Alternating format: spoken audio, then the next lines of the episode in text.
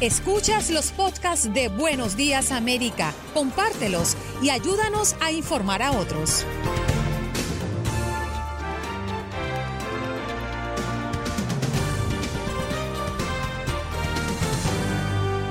Bueno, hoy tenemos sobre la mesa eh, el tema del día, como todos los días proponemos un tema, pero usted sabe que puede llamar y opinar en el tema que más prefiera. ¿eh?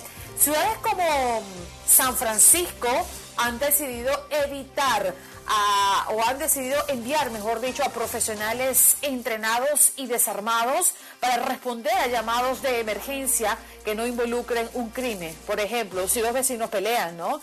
A eso se refieren, a temas similares. ¿Cree que esta es una buena solución para evitar exceso de fuerza? Porque bueno, se han implementado cambios en policía y algunos lugares más profundos que otros, ¿no? Después del episodio de George Floyd, eh, de la muerte de este afroamericano en Minneapolis y se han dejado ver un poco el cambio de estructuras en algunas ciudades como por ejemplo San Francisco, que ha decidido enviar a profesionales entrenados y desarmados para responder a llamados de emergencia que no involucren un crimen, por ejemplo, dos vecinos peleando. ¿Cree que esta es una buena solución para evitar exceso de fuerza? ¿O cuál cree usted que podría ser una muy buena idea implementada por policías? Comuníquense al 1-833-867-2346. Ese es nuestro punto de contacto, nuestra línea telefónica. A partir de este momento abrimos, como siempre, desde bien tempranito las líneas telefónicas para que se comuniquen con nosotros y puedan participar. Bueno, ayer justamente nos íbamos con el... Eh, no íbamos con, el tema, ¿no? Que ayer eh, prácticamente fue noticia antes de despedir nuestro programa. El presidente Trump firmó en horas eh, ya de la tarde una orden o proclama que modifica una orden anterior, eh, fecha del 22 de abril, que suspendió temporalmente la inmigración legal a Estados Unidos.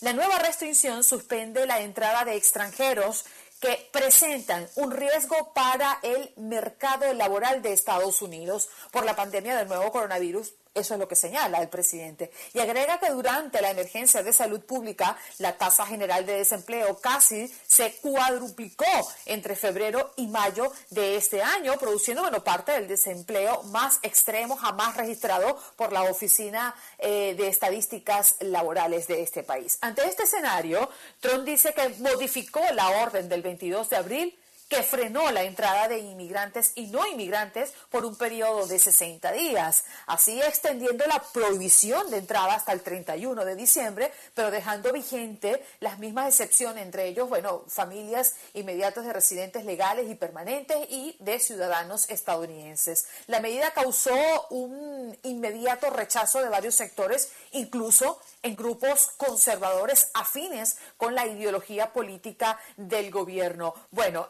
estos eh, son los puntos claves ¿no? de la nueva orden migratoria que restringe la entrada al país de ciertos trabajadores extranjeros hasta el término del año mm, en curso de este 2020. Suspensión de tarjetas verdes por, bueno, en este caso la orden indica que los eh, secretarios de Trabajo y de Seguridad Nacional revisaron los programas de no inmigrantes y descubrieron que la admisión actual de trabajadores dentro de varias categorías de visas de no inmigrantes también presentan el riesgo de desplazar y perjudicar a los trabajadores estadounidenses durante la recuperación actual. Es un poco la definición y el perfil de esta medida, como para que usted también la tenga fresca y entienda un poco de qué trata y de qué va.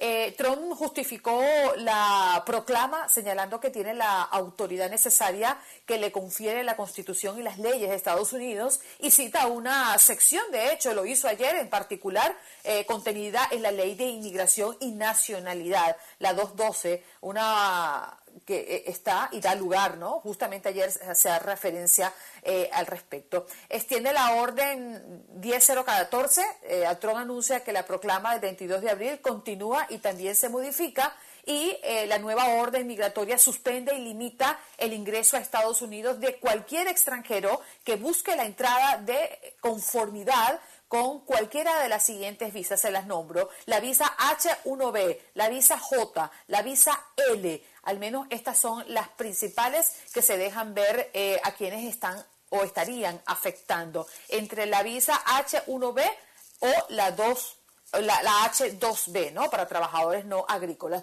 Eh, es un tema que, que esto de trabajadores agrícolas es un tema que vamos a estar tocando hoy en Buenos Días América, así que muy atentos. Recibiendo sus llamadas al 1833-867-2346. Pablo, muy buenos días, bienvenido, ¿cómo estás? ¿Cómo amaneces? Ay, Dios mío, querido, a mí me hacía falta un cornetazo como ese para completar mi mañana. Muchas gracias, Pablito, pensé que te habías olvidado de mí. ¿Y el cafecito? Uy, cafecito. O me tomo un cafecito, ¿eh? Claro que sí. Eh, mira, eh, buenos días a todo el equipo, a toda la gente que está trabajando contigo, que hacen posible este programa hermoso, esta radio y todos los colaboradores, ingenieros y asociados. Eh, yo, en lo personal, estoy contento porque ya estamos aquí en la fase 4. El día de ayer, la Lori Live por la ciudad de Chicago declaró la fase 4, que significa que ya vamos adelante con un poco de contagios, al contrario de la política republicana que en muchos estados como Arizona y Florida, muy a la ligera, muy al lote, como decimos en Sudamérica, muy al lotito, ahí como salga, y sin importar las vidas de los seres humanos, está en este momento, tú lo estás viviendo en Florida, en Arizona y en otros estados más, como en Texas. Eh, la situación está delicada y eso es jugar con la vida de los seres humanos, porque los medios de comunicación han hecho su trabajo, todo el mundo ha hecho su trabajo, pero si los propios políticos, las cabezas de serie no dan ejemplo al no usar mascarilla, guantes, alcohol y toda la situación, aquí las cuestiones se pusieron bien extremas, la propia alcaldesa uh, nos amenazaba y bueno, ahí tenemos un 2% de, de contagio apenas, está saliendo la nada misma y ya estamos reabriendo, caso contrario a otros estados. En el otro tema de la situación del señor presidente, ya dejemos el teatro, la payasada, el doble discurso, eh, como chivos expiatorios a los emigrantes, no solamente latinos, mexicanos, centroamericanos, venezolanos, ecuatorianos, no, a todos, de de todo el planeta, para ver si se reelige por su inoperancia e ineficacia de poder haber manejado esta pandemia en otra forma más profesional. Ya creo que ya estos son patadas de ahogado que simplemente no nos llevan a ningún lado, simplemente hay problemas. Imaginémonos el área agrícola en California, Florida, en todos los lugares que necesitan eh, trabajadores agrícolas, que nadie quiere hacer ese trabajo de 16, 18 horas, aguantar 110, 120 grados, agachados y rompiéndote la columna. Nadie. Eh, ahora que elimina todo ese tipo de visas, todo ese tipo de situaciones, un poco delicado. Eh, él, es el primero en aplicar, sus compañías son las primeras en aplicar la H1N1 para la situación esta de agrícolas, creo que son esos, para, porque él necesita personal. Y porque sabe que nadie le va a hacer el, trabajo extremadamente duro, que solamente los de migrantes que usamos de los músculos lo hacen. Gracias, buenos días, feliz día. Ahí está el detalle. Gracias, Pablito. Y qué buena noticia con la que iniciaste tu participación, la reapertura en una fase bien adelantada para Chicago. Bueno, se han portado bien, entonces quiere decir que pues eh, los habitantes de Chicago han sido civilizados y han entendido la situación y es por ello que se premia con la apertura o con el inicio de diferentes fases. No ocurre en el sur de la Florida, lamentablemente, cuando se ha paralizado la apertura de otras fases o la reapertura de, de en otras áreas, precisamente por el incremento de casos. Vamos con Joaquín para que nos dé su opinión. Muy buenos días, Joaquín. ¿Cómo amaneces? Eh, muy buenos días, Andreina, escuchando tu voz, eh, ya que te fuiste una semana y pareció que fue una eternidad, aunque con los muchachos la pasamos bien también. Eh, Yo sé que la pasaron bien. pasamos, no, no, pasamos una semana dura, porque ahí hay un oyente que ya nosotros no sé cómo lo hemos tenido que aguantar y cómo lo han aguantado ustedes. un oyente que se sacó la sangre de hispano y no sé qué pasó, pero con ese nombre que tiene, no tienen nada de, de, América, de, estadounidense. Mira, Andreina, eh, para los seguidores de Donald Trump, yo supongo que ellos también bromean como Donald Trump, porque Donald Trump ya raya de los, llega a los ridículos. Siempre que él dice algo, cuando fue con, eh, con la cloro, eh, clorofina o con el eh, que había que inyectarse al cloro, eso fue una broma, que él estaba bromeando. ahora con esto, si él, que dice que hay que reducir la prueba, pero ¿y a quién le cabe en la cabeza que hay que reducir la prueba? está bromeando entonces, los seguidores, los seguidores de Donald Trump los siguen defendiendo. Entonces, ellos son bromistas, igual que él. Un líder que no coge una nación por, como respeto, no entonces quiere que lo respeten. No usa la mascarilla. Y mira lo que está sucediendo. Que haga lo que ha hecho, que eh, lo que ha hecho el, el gobernador de Nueva York, que a pesar de que entraron 3 millones de turistas de Europa desde enero a marzo, que fueron los que trajeron el virus, no como se dice que fue que fueron los chinos.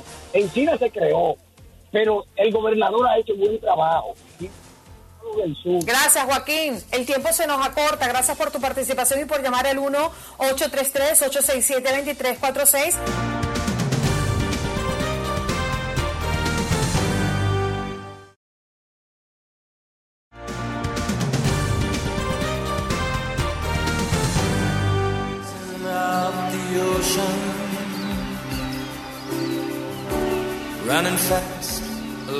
Sand. The spirit born of earth and water, fire flying from your hands.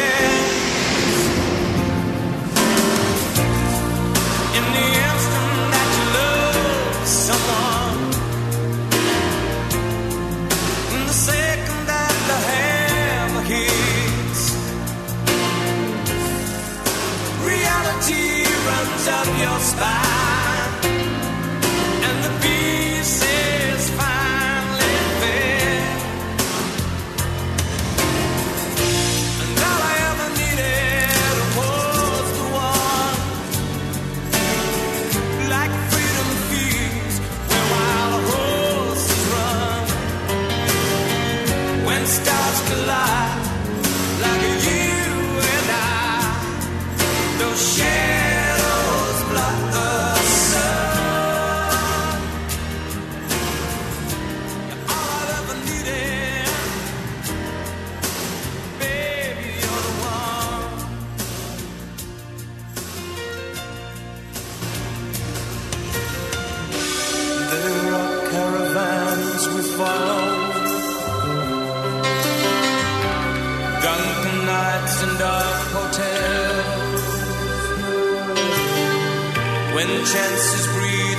in the silence.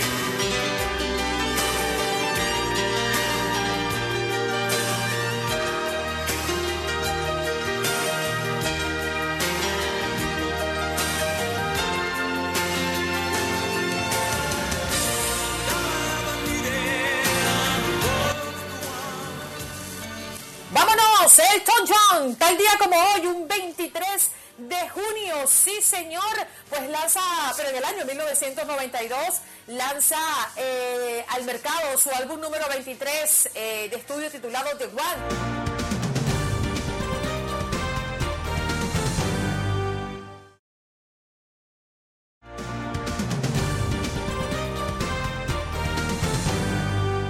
Claro, vámonos con nuestro próximo invitado, Javier Fernández, representante estatal por el Distrito 114, y es que el gobernador de la Florida culpó a los trabajadores agrícolas de ser los responsables del aumento de casos en su estado. ¿Por qué? Eh, Javier Fernández, buenos días, gracias por estar con nosotros una vez más. Un placer estar con ustedes, buenos días. ¿Por qué ocurre esto? ¿Por qué ocurre este señalamiento de parte del gobernador? Bueno, me parece que es eh, parte de una eh, de una eh, agenda larga, una, una, una trayectoria que tiene el gobernador, como ve a los hispanos, aquí ha culpado el año pasado a, inmigrantes hispanos en particular por los incidentes de crimen que ocurren en nuestras comunidades. Y, y, aquí, dado a su falta de liderazgo, vemos que está buscando algo que culpar por el las condiciones, como sabemos, en los campos de eh, agrícolas son difíciles eh, y ha faltado mucho lo que es el equipaje, el PPE de protección personal necesario para prevenir el contagio, pero eso no es la culpa de los trabajadores, es la culpa de eh, nuestro gobierno que, ha, que ha, no, no ha montado los recursos necesarios para repartirlos a industrias esenciales como esa para prevenir, eh, para prevenir casos del contagio. Javier, ¿podríamos contarle a la audiencia un poco la población de trabajadores agrícolas que existen en este estado aproximadamente? Sí, eh, bueno, esa población que, que, se coloca, eh, que se encuentra en, varias partes del estado, al norte del Eco en las áreas agrícolas que existen ahí, eh, también al sur del lago Okeechobee, también donde quedan lo que son las una área agrícola bastante grande de, de eh, de varios tipos de, frutas, vegetales, también de, azúcar. Y al sur de, de Miami-Dade County, ya en camino a los Cayos, eh, se encuentra también una área agrícola muy importante, eh, donde hay muchas personas que son trabajadores hispanos, migrantes, que vienen por las temporadas a trabajar en esos campos, dado a lo que a la cosecha. Ahora, me llama poderosamente la, atención, hemos visto a lo largo de esta pandemia, al menos acá en los Estados Unidos, que algunas empresas, inclusive grandes, eh, podríamos estar hablando del sector agrícola, inclusive no ha ofrecido eh, la protección a sus trabajadores, lo necesario, ¿no? Y lo que al menos indica eh, los especialistas en salud. ¿Cómo ha sido el trato para los trabajadores agrícolas en la Florida? ¿Qué protección se ha implementado a los trabajadores? del campo? Bueno, eh, se le ha pedido que sigan las normas en los campos de, de las normas que han promulgado, sugerido al CDC y otros medios de salud, pero lo que lo que pasó al inicio de la crisis y también ha seguido es que el, el, material se puso estaba muy escaso y se puso muy caro.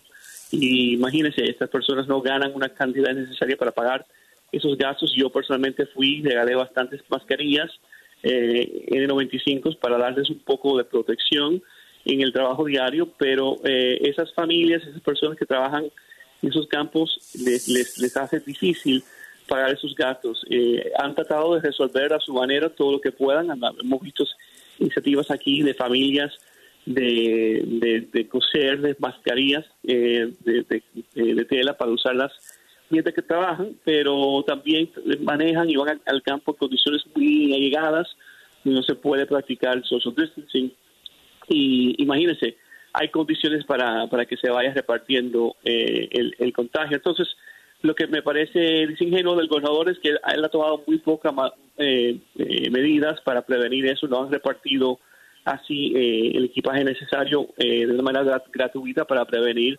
que se vaya repartiendo el COVID en, esta, este, este, este grupo de trabajadores esenciales, porque no han dejado de trabajar, no, han cesado de trabajar eh, para asegurar que haya comida en las mesas de todos los residentes de la Florida y en parte de los Estados Unidos también. Entonces, de verdad que trágico y triste que le eche la culpa a esta población tan vulnerable que ha sido trabajando por nosotros todos en el campo. Claro, porque es muy fácil culpar y señalar, pero ¿qué ayuda le ha dado el gobierno a estos trabajadores del campo? ¿Ha existido? Muy poca. Sí, muy poca. Y ustedes han levantado un movimiento, eh, cuando hablo de ustedes, representantes estatales y líderes hispanos, inclusive de diferentes organizaciones, realizaron hace poco un llamado, ¿no? Eh, una solicitud de disculpas por parte del gobernador de Santis eh, de cara a este señalamiento que había hecho en días anteriores. ¿Ha surtido efecto? ¿Esto ha servido para que se tomen algunas medidas en pro del cuidado de estos trabajadores del campo? Bueno, yo creo que por lo menos ha, dado a la luz eh, la situación de estos trabajadores y hemos mostrado un apoyo a, favor de ellos. Eh, yo y varios colegas con la organización de LULAC, eh, también entre otros, eh, hicimos esa llamada de, de, de, red de, eh, red ayer de, prensa y también varios senadores en el Senado de la Florida mandaron una, una, una carta al gobernador solicitando, pidiendo su, y llamando por su, una disculpa por parte de él. Todavía esperamos esa respuesta del gobernador y la única respuesta que hemos recibido es de su portavoz, eh, Elena eh, Ferrer, que dice que es política típica y, triste, pero la realidad es que él no ha, no ha dado cara a la crisis en esta comunidad y es necesario que tome medidas para prevenir eh, que se vaya eh, eh, que le vaya impactando a esta parte de la comunidad hispana muy importante el crisis aún más. representante, muchas gracias por participar y estar con toda nuestra audiencia de Buenos Días América de Costa a Costa. Gracias por la invitación. Buen día.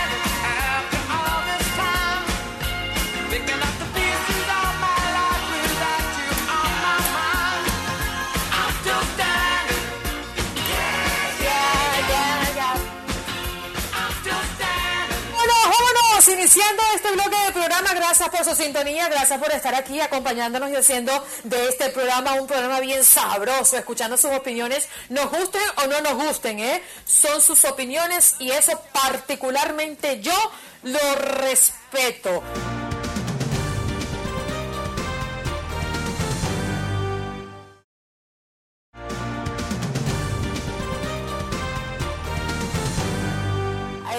A Miami, al sur de la Florida. Ahí está Elin Cardel, periodista de Univisión 23 Miami. Elin, buenos días, ¿cómo amaneces? Muy bien, gracias. Un saludo para toda tu audiencia. ¿Cómo están esta mañana? Bueno, muy bien, acá muy pendiente de lo que está ocurriendo en Miami. A propósito de, muchas reuniones que busca eh, cómo resolver el regreso a clase para el próximo mes de agosto, ¿qué, hay en la mesa? ¿Qué, qué se ha determinado, Eileen? Pues mira, las escuelas públicas de Broward han determinado que van a hacer un regreso escalonado en donde, bien interesante, ¿no? Se van a dividir en grupos con el nombre de equipos de deporte aquí, los Marlins, los Dolphins y así. Entonces van a estar, un grupo va a ir un día, al otro día van a estar virtualmente desde sus casas y entonces viene el otro grupo. Se va a estar operando solamente cuatro días a la semana. El quinto día, o sea, el viernes, se va a utilizar para hacer una limpieza profunda en cada plantel.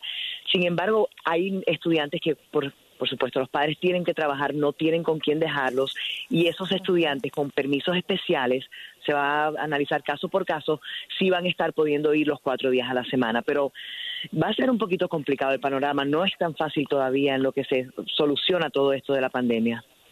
Eileen, tú eres madre, ¿tú te sentirías cómoda de que tus hijas vayan al, instituto, es decir, a, la escuela? Pues mira, yo sí, fíjate, yo creo que se, se siguen las normas, ¿no? Número uno, la, los niños no están tan expuestos a coger síntomas severos De hecho, muchos que lo contraen simplemente es asintomático y mientras se tengan pues medidas de higiene, de que se desinfecte bien, que haya distancia social, yo estaría tranquila. De hecho, las mías eh, van a colegio privado y van a estar no solamente este tipo de escalonamiento de días, sino van a estar tiempo completo los cinco días a la semana en el plantel Sí. educativo, así que no, sí, fíjate, en eso no, no me siento nerviosa ante eso. Pero fíjate que, que yo lo que pienso es son en los niños más pequeños, que no es el caso eh, tuyo, pero sí, por ejemplo, el caso mío. Mi hijo tiene cinco años, va apenas a kindergarten, eh, y para controlar el distanciamiento social y, y buscar de que ellos tomen conciencia de no tocar las mismas cosas que tocan otros compañeros, creo que va a ser un reto sumamente eh, grande para el sistema, el poder controlar eso. Pero ¿qué Claro, otra cosa es no, noticia? Por más- supuesto, eh, ajá. No, no, y eso más que son niños pequeños. En mi caso, las mías ya son Sí, grandes, tienen 14 y claro. 16, ¿no? En el caso de los niños chiquitos, pues, además. es, gracias, igual el tuyo es lindísimo. Eh, eh, va a ser un reto, va a ser un reto. O sea, ¿cómo vamos a lidiar esto? Pues yo me imagino que día a día, día a día, porque Sí. imagínate, nos ha tocado vivir tiempos realmente históricos, atípicos, y esto pues estamos aprendiendo del virus cada día más, así que bueno, ¿qué se va a hacer? Sí, señor. Bueno, y las mascarillas en algunas ciudades son obligatorias acá en el sur de la Florida, Eli. Y efectivamente, esto luego que se dispararan en la Florida tenemos más de 100.000 casos, de hecho 100.217 casos, hasta el momento 3.173 personas han muerto y varias ciudades de Miami-Dade y Broward decidieron pues hacer obligatorio el uso de mascarillas. Estas son las ciudades, le, digo la lista ahora, Miami, eh, Hialeah, Key Biscayne, Miami Beach, Aventura, North Miami Beach, Miami Shores y Miami Gardens. Así que en esas ciudades, si estamos en la calle, vamos a tener que tener nuestras mascarillas puestas. Y podrían recibir hasta multa. Elina, agradecemos que nos acompañes y que nos dediques unos minutitos para ponernos al día de lo que está ocurriendo acá en nuestra ciudad. Un abrazo. Es mi placer. Buen día para todos.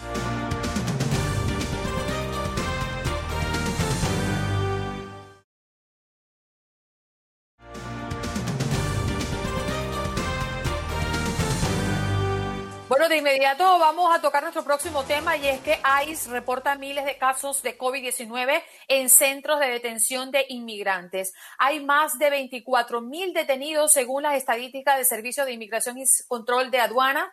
El 13 de junio pasado fue la confirmación de esta cifra. El número de casos positivos de coronavirus en estos centros superó los 2.000 contagiados en todo el país. Para reconfirmarnos esta cifra y para saber qué está ocurriendo, tenemos con nosotros a Ibelice Ramos de la Organización Luterana de Servicios de Inmigración y Refugiados. Muy buenos días, Ibelice. Gracias por estar aquí con nosotros. Buenos días a todos y muchísimas gracias ah, por permitirme compartir con ustedes y con sus oyentes de nuevo. En principio, queremos que nos ratifiques estas cifras, Ibelice, para conocer un poquito la magnitud, ¿no? De lo que estamos hablando. ¿Cuántos detenidos hay en estos centros en todo el país?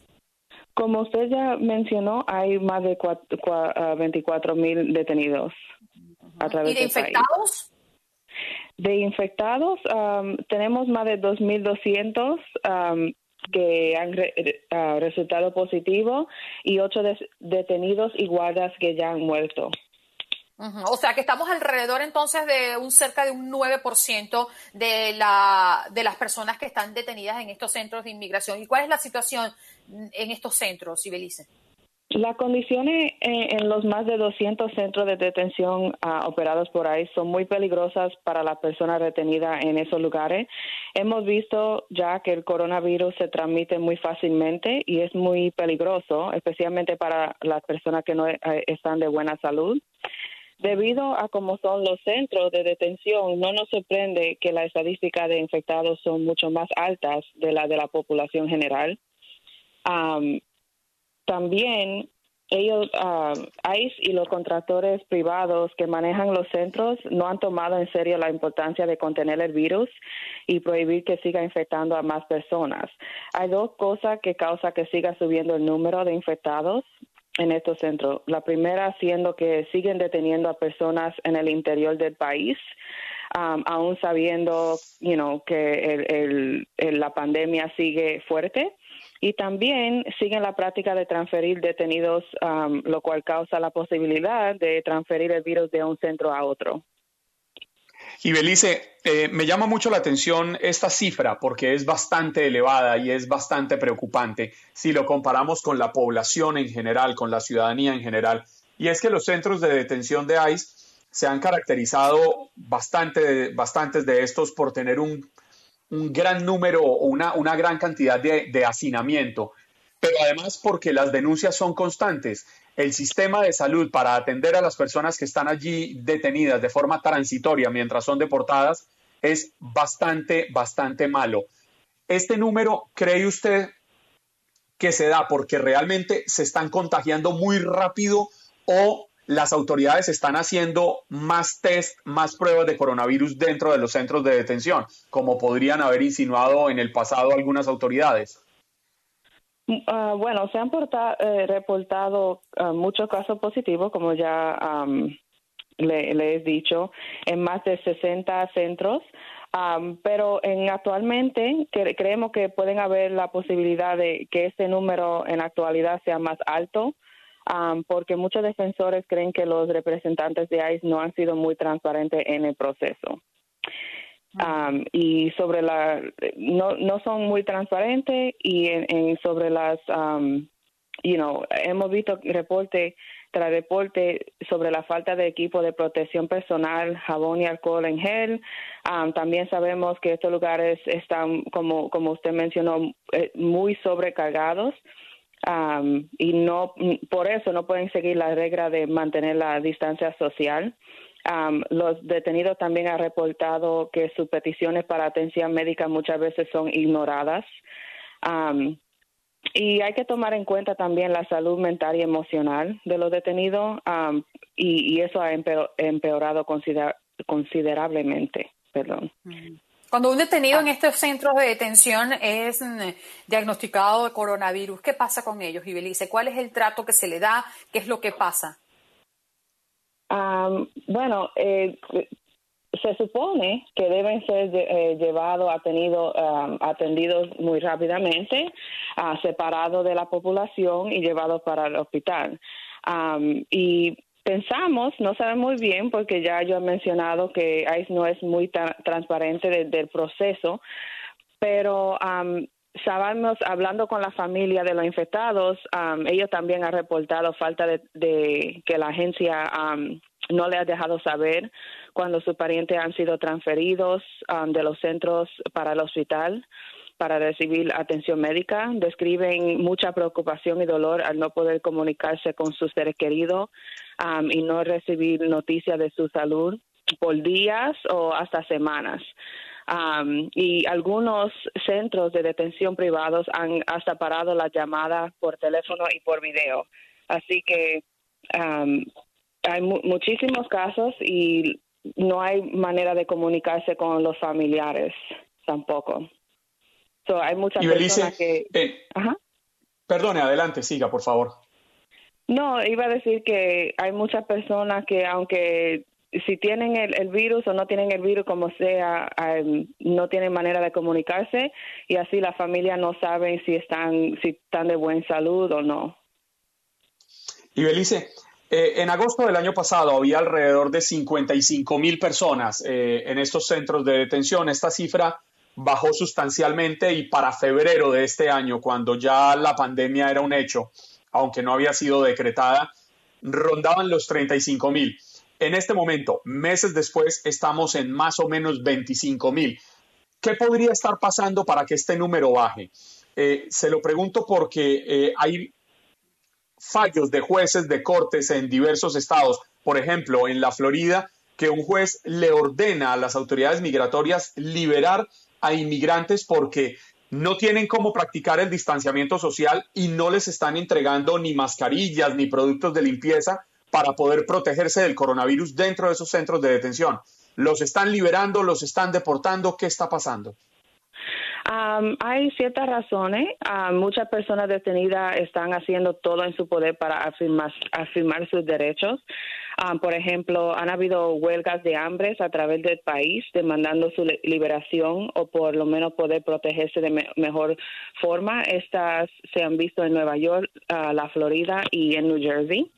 Um, también sabemos que hay varias protestas en estos centros donde los guardias um, han usado fuerza brutal y um, y ot- otro en otro lugar um, hemos visto más de un éxito um, en, en el esfuerzo legal, como usted mencionó, detenidos y grupos de defen- defensores um, se han unido a poder dema- a poner demandas para su li- liberación. Aproximadamente um, 500 detenidos han logrado salir de los centros gracias a este esfuerzo para, um, pero todavía obviamente quedan muchos, ah, los números siguen altos.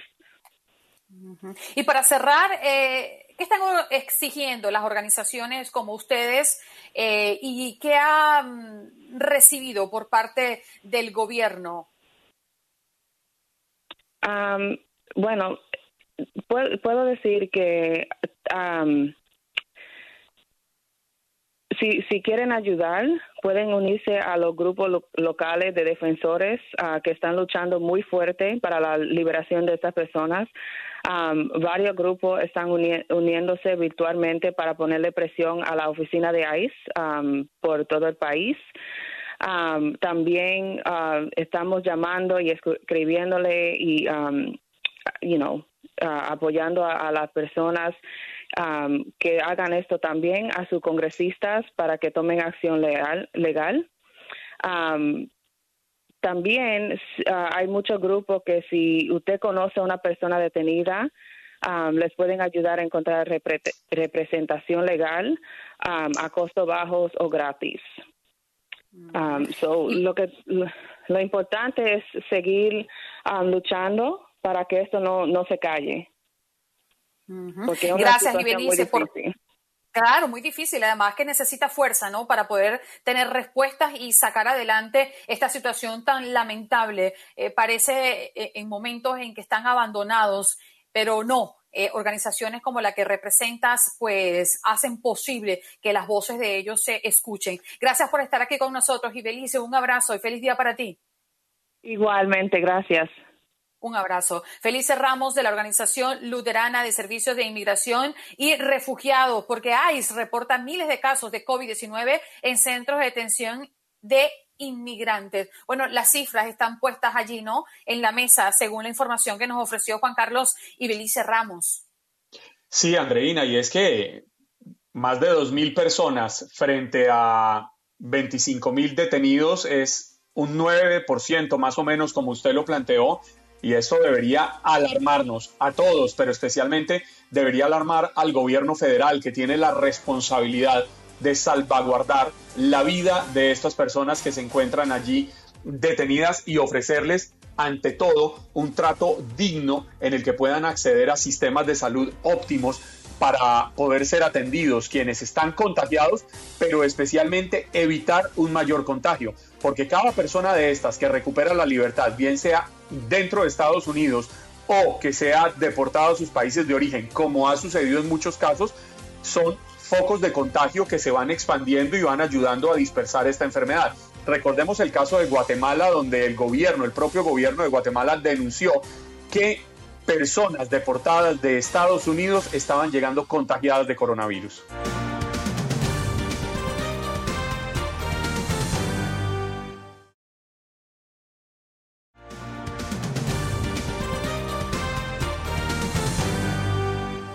Arrivederci. Raúl Díaz, periodista desde Italia. ¿Cómo estás, Raúl? Gracias por estar con nosotros. Feliz tarde para ti. Muchas gracias, Andreina. Gracias uh, por el contacto. Ha sido un placer estar contigo. Y en efecto, eh, te saludo. Chao, chao, chao. Tutto bene. Tutto bene. Oye, cuéntame porque eh, están pasando cosas muy interesantes en Italia. La reapertura y la vuelta a la normalidad. ¿Cómo se está haciendo allá? Sí, Andreina, acá la situación prácticamente a nivel social ya está llegando a un punto normal, pero un normal como, como el anterior, no la nueva medida normal que se quiere aplicar. Porque el italiano es así, el italiano es, eh, recuerda que el italiano es el latino de Europa, De tal modo que acá prácticamente la gente lleva la mascarilla porque sabe que es una obligación, porque si no la- las autoridades lo van a detener y van a multar a la persona. Pero los comentarios que tú escuchas en la calle, eh, los clientes que entran a una tienda, que entran a, a cualquier expendio de comida, pues están ya saturados de tanta protección porque uno pregunta, bueno, eh, ¿cuántas personas conoces que tienen el coronavirus? Y en una población de 60 millones, la gente te dice, no, yo no conozco a nadie, yo no conozco a nadie. Bueno, tengo un amigo que a su vez tiene un amigo que tiene coronavirus. Entonces la gente está como que un poco incrédula con tanta incertidumbre y la poca seguridad que, que transmite la Organización Mundial de la Salud en relación a la certeza que, que hay de lo, de lo que se sabe. E- Eso es más o menos el panorama social que hay acá.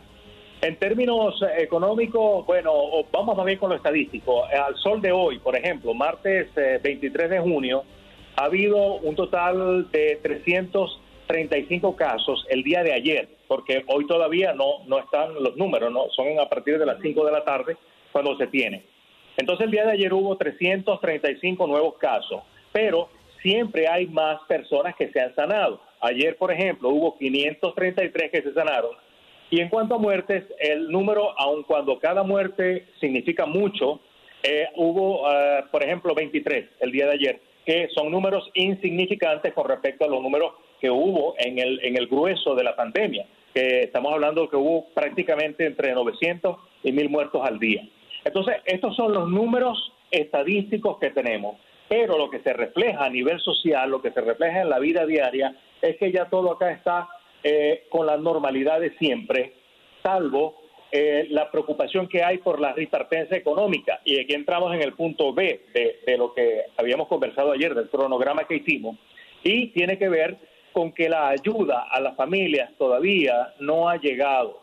Ha llegado apenas a cuentagotas, eh, la ayuda correspondiente al mes de marzo no ha llegado para todo el mundo. Entonces la gente está preocupada porque se piensa que solo no vamos a poder salir, que tiene que haber ayuda de lo que es la comunidad europea. Raúl, buenos días. Le saluda Juan Carlos Aguiar. Cuando usted habla de que están volviendo a la normalidad, pero como antes, no como se previera, me, me, me, me confunde un poco porque leía una entrevista que ofrecía el médico Giuseppe Remusi, que entiendo que es un médico muy conocido en Bérgamo, aquella ciudad italiana que en un comienzo fue conocida como la Wuhan de Italia, eh, a raíz de, de la gran cantidad de, de contagios de coronavirus. Y él dice que hay que reabrir definitivamente Italia, porque o si no, la gente se va o a morir de hambre o el estallido social va a ser impresionante. ¿Qué no han abierto? ¿Qué falta por retornar a la normalidad en Italia? No, eh, es precisamente lo que te estoy diciendo, Juan Carlos. Gracias por hacer esta pregunta para, eh, digamos, eh, dibujar un poco mejor el panorama. Porque cuando yo digo que la gente quiere volver a la normalidad de antes, es porque la gente no está atemorizada. Ya la gente está en la calle, dice, si tengo que usar la mascarilla la uso, pero necesitamos que se reactive todo. Y como tú bien sabes, mientras no se abra Italia, no se va a reactivar porque Italia se mueve, el motor de Italia es el turismo. Y eso es precisamente lo que la banca italiana ha, ha evaluado, que mientras no se abra el país, no va a terminar de arrancar. El turismo y los jóvenes son los dos sectores que más están siendo afectados en este, en este problema. Por ejemplo, te lo dibujo, eh, los restaurantes están abiertos, pero un sitio con una extensión métrica de, de 10, de 20 metros cuadrados o de 30 metros cuadrados, solamente va a poder tener dos, tres, cuatro mesas, porque las normativas, digamos, la- las regulaciones que ha impuesto el gobierno solamente le permiten tener esa cantidad de mesas por la distancia que tiene que haber entre una y otra. Entonces, un Y muchos, y muchos de los locales cumplen esas condiciones de las que usted habla, ¿no? Son locales muy pequeños. Sí, exacto. La mayoría de los locales acá, tú sabes cómo es Italia. Italia es un país eh, que está caracterizado por ese tipo de, negocios, ¿no? Negocios muy, muy cálidos, muy cerrados, donde el contacto es eh, eh, muy vecino. Y entonces, mientras no eh, se abra, mientras no se suavicen las normas, no va a terminar de arrancar Italia. Ahora, esto es una, uno de los, de los aspectos que, que- que estamos midiendo, ¿no? Que es la parte de, lo que es la parte social, el, el comportamiento de la gente. En cuanto a las empresas grandes, las empresas, por ejemplo, como la Fiat, como las subsidiarias que trabajan con la Fiat, esas empresas sí ya prácticamente están a un ritmo normal porque, digamos, eh, no tienen contacto externo con la gente, sino que eh, entra el grueso de trabajadores, se les hacen las pruebas, e incluso eh, te puedo decir que el día del de, el 20 hubo un total de 77 pruebas, 77 mil test a nivel nacional. Esto arroja un índice bajísimo de, de positivo, entonces ya como que la, situación en este sentido comienza a mejorar cuando se tiene una población eh, fija dentro de una empresa. Pero ¿cómo tú logras, por ejemplo, si abres un restaurante, hacerle una, una prueba a cada persona que entre, si se abren las fronteras y llegan los turistas, va a ser muy difícil. De tal modo que tienen que flexibilizar el gobierno las, las reglas del juego, llamémoslo de ese modo, para que el país termine de arrancar el sector turismo, que es el verdadero motor de Italia. Y ahondando más, ahondando un poquito más en lo que dijiste de la región norte, hablamos de, de, Lombardía y Piemonte, todavía sigue el problema allí. O sea, estamos hablando en términos menores, pero por ejemplo, te puedo decir que ayer hubo 335 casos positivos, ¿correcto? Ahora, te voy a pedir que sumes 205 de, de, de Lombardía y 43 de Piemonte. O sea, tenemos un total de 250 aproximadamente del total, que son 355, que fueron solamente de toda Italia, entre Lombardía y, y Piemonte, tienen el 75% de los casos positivos. Es una wow. situación que no los médicos no terminan de, de, entender que puede ocurrir y han investigado, han ido con comisiones eh, de, sanitarias a averiguar si es que hay focos en edificios demasiado antiguos, eh, ¿qué puede estar ocurriendo? Es una, es una incertidumbre. Ahora, eh, sabemos que para los italianos el fútbol es sagrado, ¿no? Y, y correcto, cuando correcto. se reanudó, al menos la Serie A, que es la primera división del fútbol italiano, muchos estuvieron de acuerdo y se preocupaban, otra parte, de cómo podría ser este regreso. ¿Qué hay en el ámbito deportivo y cómo se han incorporado los equipos a la actividad? Bueno, eh, déjame decirte que el, el, fútbol ha comenzado y eso ha sido un respiro para el país. Como tú lo has dicho, el fútbol es aquí prácticamente una religión. Esa, eh, la gente vio que pasó la pandemia desde el momento que se dio el pitazo de la ripartenza, como se le ha llamado aquí a, a, esta segunda, a esta fase que estamos viviendo con el fútbol, ¿no? Y hasta el momento, en, diez, en un balance de 10 partidos que se han desarrollado desde que de silbato, eh, todo está en orden, no ha habido ningún tipo de problema. Lo que sí te puedo decir como dato es que en la Bundesliga, eh, como se está jugando a puerta cerrada en todos lados, en la Bundesliga se demostró que el factor eh, sede, el público, es sumamente importante, porque ganaron todos los visitantes en las primeras jornadas. Pues aquí pasó totalmente, totalmente lo contrario y resulta que siguen ganando los de casa. O sea que parece ser que aquí los equipos visitantes no han tenido la misma suerte que, que tuvieron allá en la Bundesliga. Pero en general ha estado todo sobre ruedas, ha sido, como te digo, un respiro para los fanáticos, al menos ver los partidos por televisión.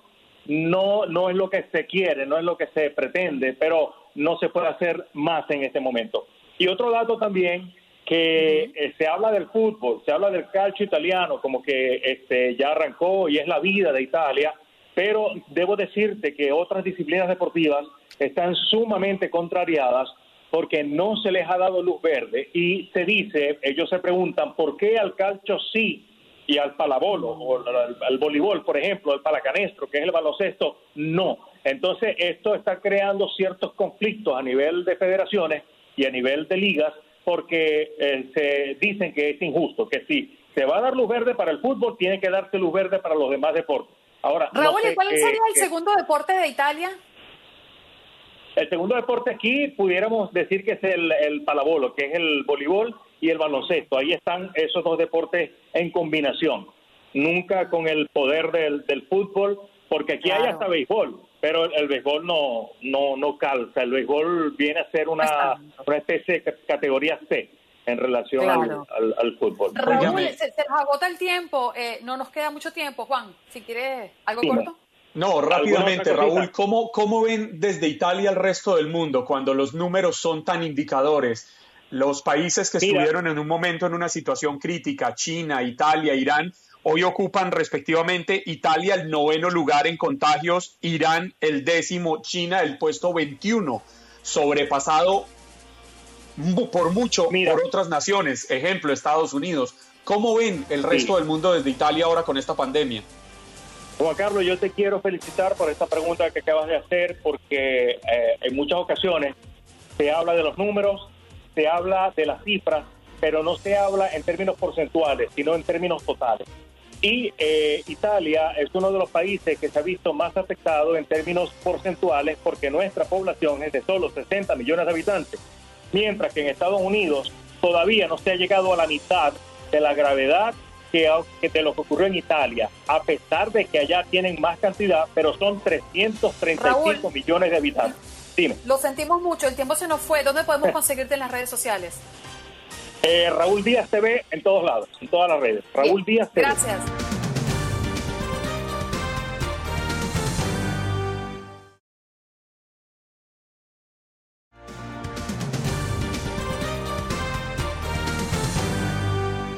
De inmediato a conversar con él y a propósito del ex policía y abogado, opina que no solo la policía tiene que tomar responsabilidad por sus acciones, sino que la comunidad también. A raíz, y esto todo esto a raíz del asesinato del afroestadounidense George Floyd, el debate sobre si se le deben retirar o no los fondos a los departamentos de policía se ha intensificado cada vez más y ciudades como por ejemplo San Francisco comienzan a implementar algunos cambios drásticos. Pero algunos opinan muy diferente y aseguran que no solo la policía debe asumir la responsabilidad de sus acciones, sino que la comunidad también lo debe hacer. Para explicarnos un poco mejor sobre su postura, tenemos con nosotros a Luis Fuste, abogado y ex policía. Luis, agradecemos enormemente que pases unos minutitos por Buenos Días América para explicarnos lo que está alrededor de este tema.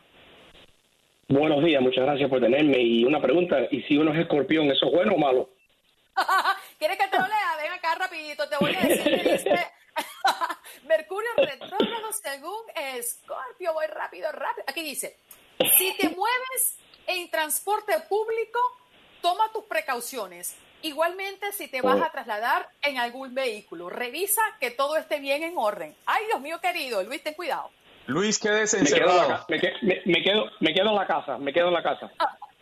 Bueno, vámonos al tema. Usted, tú te has referido eh, y has defendido a muchos policías a lo largo de tu carrera como abogado. ¿Te parece que los casos de violencia policial han incrementado en los últimos años o es que ahora se han dado a conocer más por las redes sociales o porque se ha eh, intensificado más las manifestaciones de calle, Luis? Sí, bueno, um, en primer lugar, eh, gracias por tenerme. Y esa pregunta tiene muchas respuestas, pero empezar los números, por lo menos los números colectados por el FBI y los diferentes um, departamentos y agencias que colectan los números, ha enseñado que la violencia contra la gente en sí ha bajado bastante. Um, por supuesto, um, más policía, más entrenamiento. Vamos- quiero aclarar una cosa, no hay justificación en lo que enseña el video por las acciones de policía con Mr. George Floyd. Yo como policía de 32 años, abogado, todavía no entiendo la justificación, si el oficial tiene una justificación por sus acciones. Por supuesto, nada más que estamos viendo un video. Le digo eso porque he visto muchos casos que algo luce en el video y después uno coge la historia completa, como se dice. Pero en lo que se ve así, eh, dándole el crédito al, al video, no hay excusa para esas acciones y molestan, molestan como policía y como ciudadano. Luis, esa acción de la que usted habla que es tan, tan rechazable, se ha repetido en muchas ocasiones. No, no, no se trata de un caso aislado. También hemos visto eh, cuando un policía saca su arma de fuego, eh, uno no oye un disparo, uno no oye dos disparos, uno oye 8, 10, 12, 15 disparos. Sí. Quisiera preguntarle a usted, que pasó por la Academia de Policía, que portó con orgullo ese uniforme, que como lo está expresando hay cosas que son repudiables. ¿qué, qué, qué, qué es la instrucción que reciben en la academia? Porque es que esa llave de estrangulamiento eh, de la rodilla al cuello la hemos visto no solo en la policía en los Estados Unidos, la hemos visto en la policía de otros países. Esa la enseñan en las, en las academias y cuando disparan, no les pueden enseñar a disparar una sola vez, dos veces, a las rodillas, a las piernas, evaluando la peligrosidad. Tienen que ser 8 o 10 disparos al cuerpo.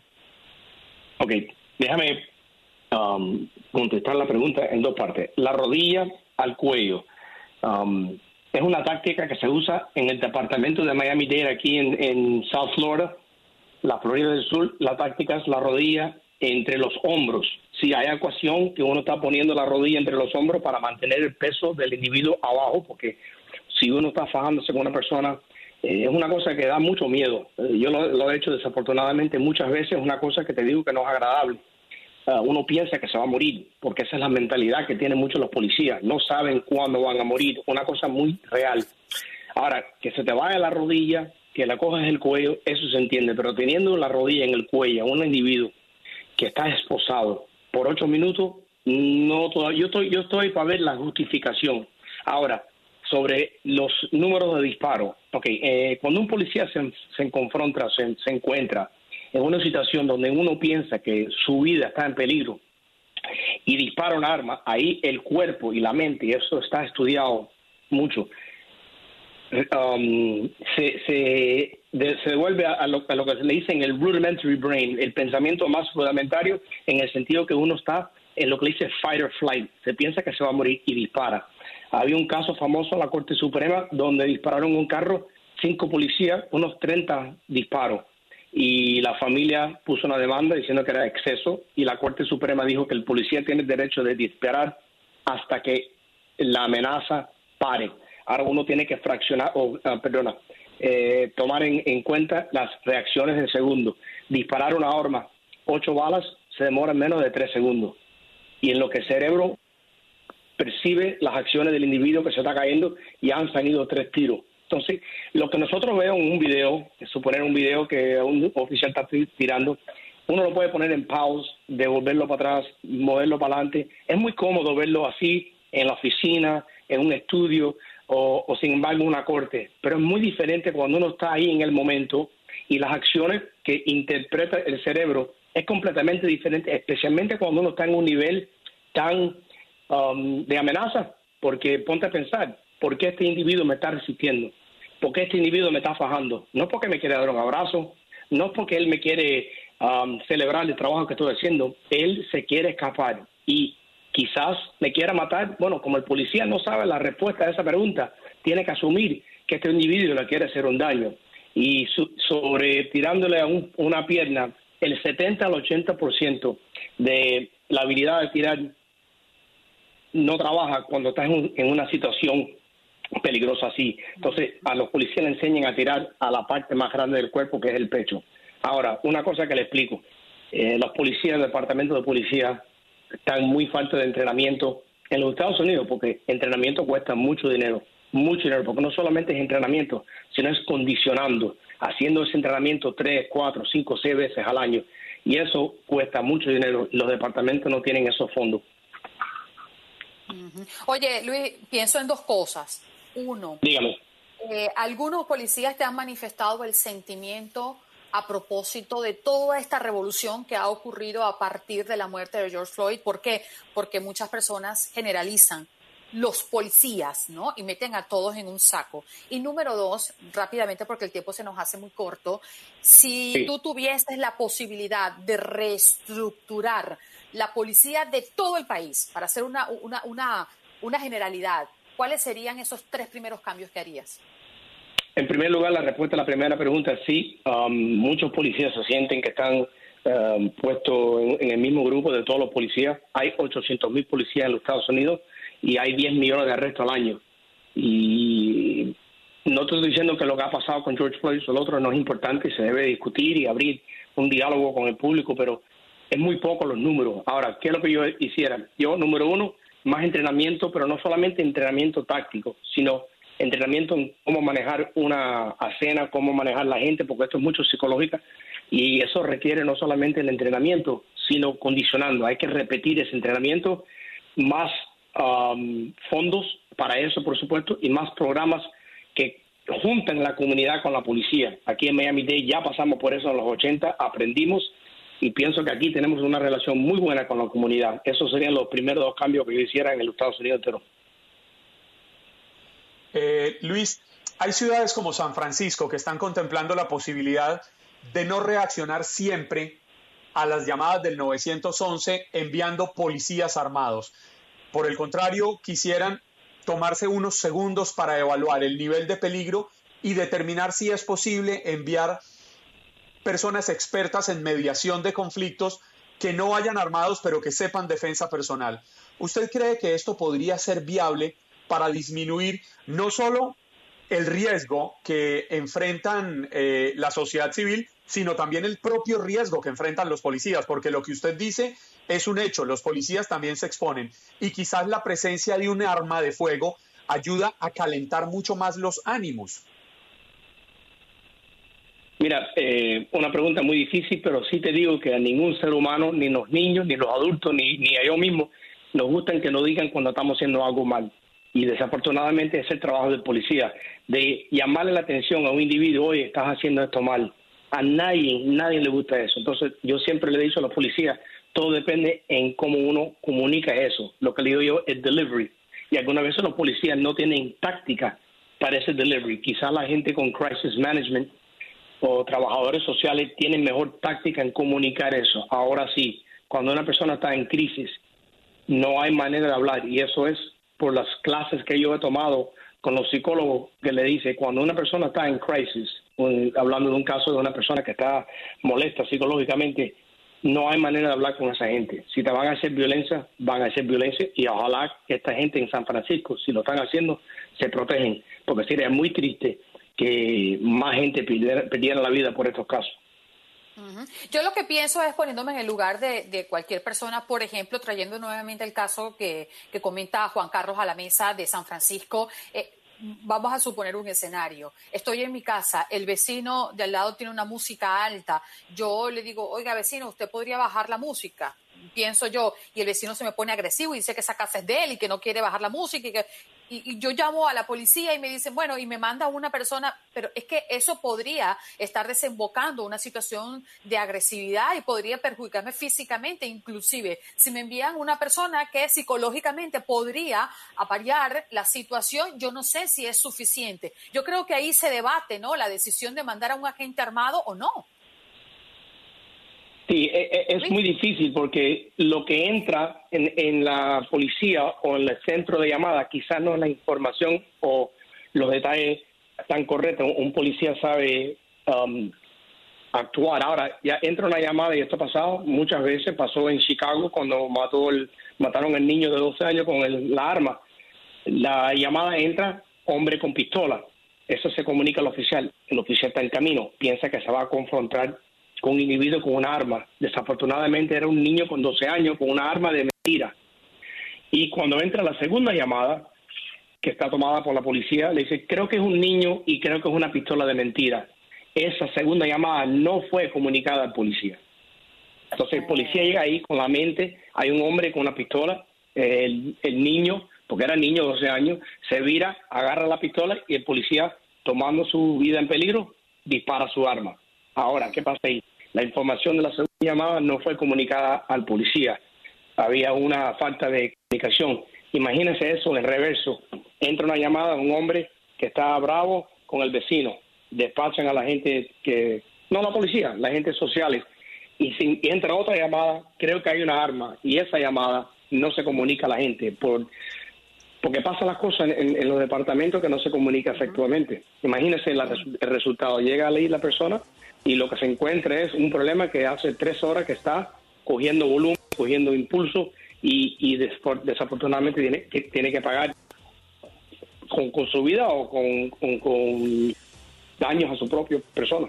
Luis, sumamente interesante, sumamente interesante el tema y agradecemos que hayas pasado por aquí para aclararnos ciertos puntos, cómo funciona realmente las policías y este tipo de organizaciones. Un abrazo y espero que te vaya bien con eso de Mercurio Retógrado. me quedo en la casa. Muchas gracias. encerrado. encerrado.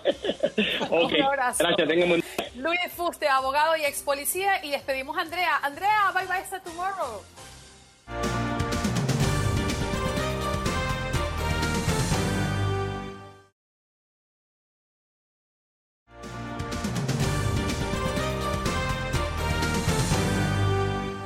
Bueno, nos vamos inmediato con nuestra próxima invitada. Se trata de Viviana, analista política republicana. La semana pasada fue una semana bien difícil para Donald Trump, para el presidente de este país, en varios frentes, ya que sus desafíos políticos parecen multiplicarse. Si bien las manifestaciones masivas y los enfrentamientos violentos del mes pasado parecen estar eh, en el pasado, bueno, surgen nuevos dolores de cabeza, mientras que algunos de, eh, pasado regresan, ¿no? Para hablarnos de este tema y de varios que nos eh, arropan con el tema político, tenemos a Viviana. Gracias por estar aquí, Viviana. Gracias, un placer estar con ustedes. Bueno, yo quiero comenzar eh, con lo que el, el, equipo del presidente Trump ha dicho a propósito de las declaraciones del presidente con referencia a las pruebas del COVID-19. Dice que fue una broma, que no estaba hablando en serio. ¿Cuál es tu opinión con referencia a este tipo de declaraciones del presidente? Mira, yo creo que estamos viviendo en un mundo y, en una sociedad muy politizada en estos momentos. Eh, todo lo que se dice, no solamente del presidente, pero todas las personas que están eh, en la política de alguna forma o que están involucrados con, algo eh, en la política, tienen que tener mucho cuidado lo que dicen porque todo se toma muy en serio, todo se toma en un contexto negativo constantemente, a no ser que sea alguien que quieran que luzca en una luz favorable. Eh, pero yo creo que cada vez que el presidente dice algo, bueno, malo o regular, las personas automáticamente empiezan a hablar y empiezan a criticar como lo han hecho en los últimos cuatro años de su presidencia. Así que no es nada nuevo, todos están adaptados ya a este eh, nuevo tipo de, de, reacción en, en el mundo político. Eh, y creo que ya es una cosa que las personas se han adaptado a que él no es el más eh, eh, correcto políticamente cuando dice las cosas, pero a la misma vez hay cosas que han dicho presidentes eh, previos y, y, y, políticos previos que no se ha tomado tanto en cuenta. Así que yo creo que... Viviana, pero para, para poner en contexto a qué nos estamos refiriendo, el presidente eh, dio eh, o, o, se cuestiona si dio o no la orden de disminuir las pruebas de coronavirus eh, y pues salió hablando la secretaria de prensa de la Casa Blanca diciendo que se refirió al comentario de, de Trump, inclusive en Tulsa que era una broma, pero ahorita estamos viviendo un momento muy sensible. El que el presidente diga o asome la posibilidad de disminuir las pruebas a manera de broma, ¿tú crees que eso encaja bien en una sociedad que está sufriendo tanto por una pandemia? Mira, Ana, eso en estos momentos eh, está en, en, manos de los estados. Los, estados son los que determinan eh, las pruebas que se van a hacer a, la ciudadanía. Y yo creo que lo hemos visto eh, más que nada aquí en, el estado de la Florida. Los números aquí en el estado de la Florida han subido eh, abismalmente y, no es necesariamente, no han, habido muchas más muertas, muertes en comparación con los números que hemos visto subir. y simplemente pueden ser, había muchos aspectos, yo, yo no me declaro uno de los aspectos en medicinas ni, ni del COVID, pero muchos de los expertos estaban eh, diciendo que al haber más pruebas en, en, cada estado respectivamente, van a haber obviamente más casos de personas que fueron asintomáticos y a la vez no asintomáticos, pero, pero se dieron cuenta eh, de lo que tenían ahora. Eh, para contestarte la pregunta, la verdad que él puede decir lo que quiera en ese sentido. Los estados son los que determinan en general cuáles son, vaya, si van a seguir dando pruebas, si no van a seguir dando pruebas. Eh, ya ellos tienen los recursos en cuanto a los estados para poder eh, dictaminar cómo es que van a, a, lidiar con todo el, problema este de COVID que sigue reluciendo. Viviana, buenos días. Le saluda Juan Carlos Aguiar. Sabe que escuchándola, quisiera hacerle una pregunta muy puntual porque usted asegura que el presidente puede decir lo que, lo que quiera y en eso usted tiene toda la razón.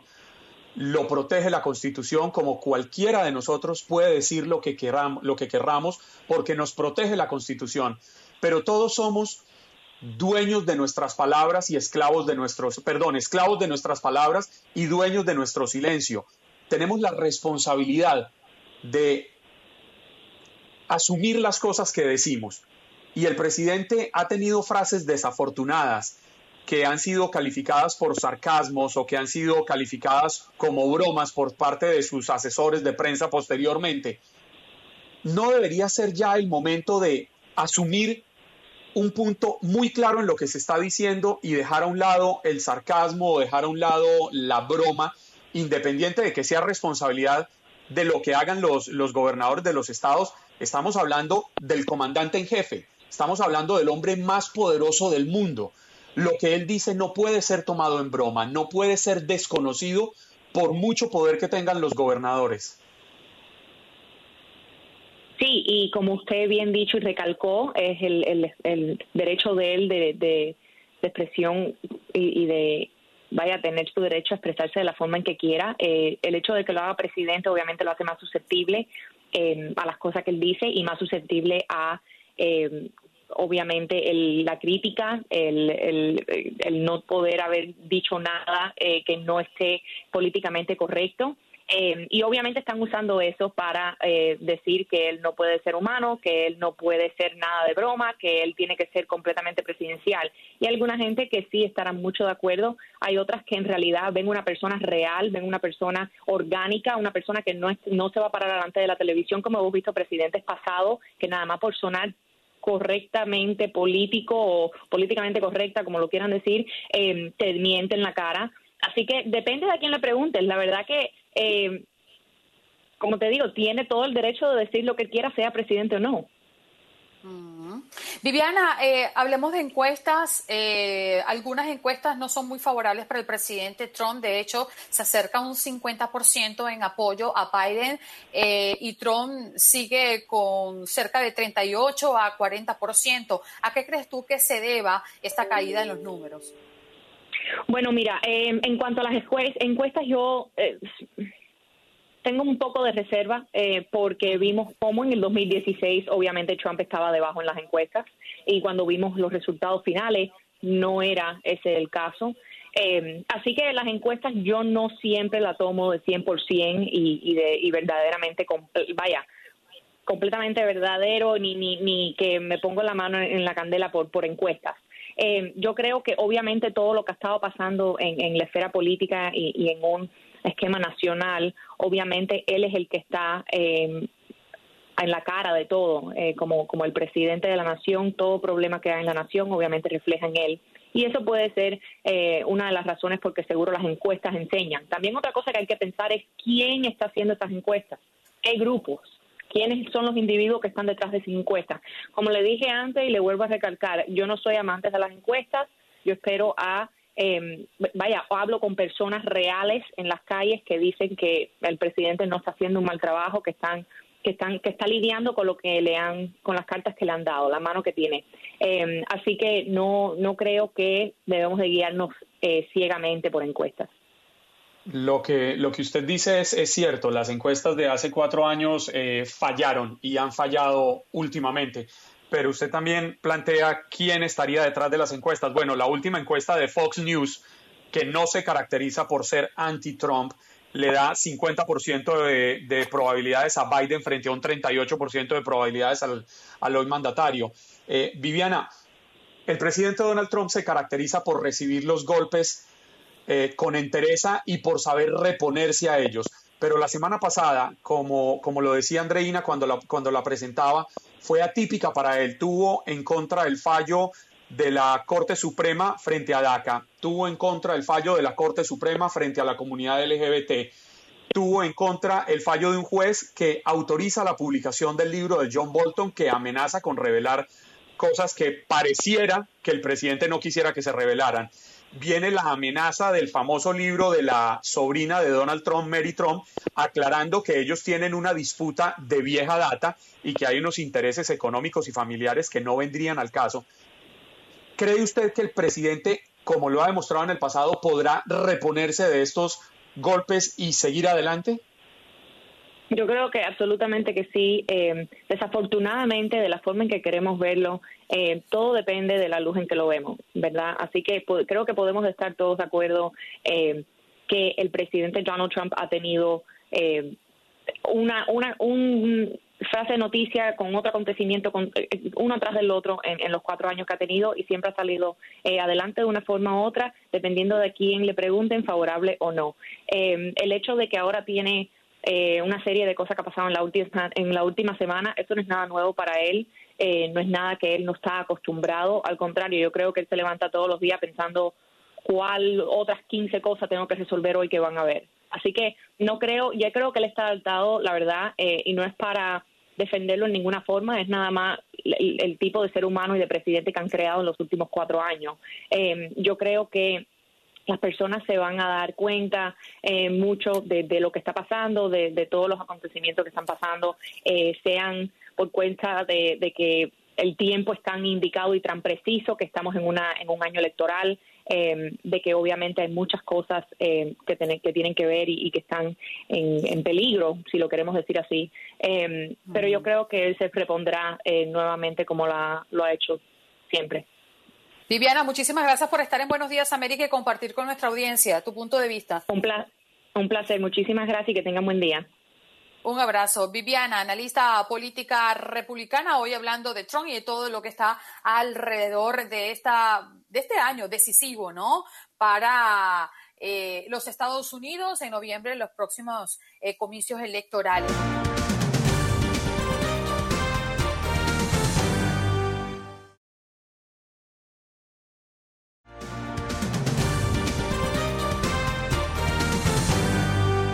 Vamos de la, del deporte a la política. Raúl Painberg, como todas las semanas, nos acompaña en Buenos Días América. Raúl, buenos días. ¿Cómo amaneces? ¿Cómo estás?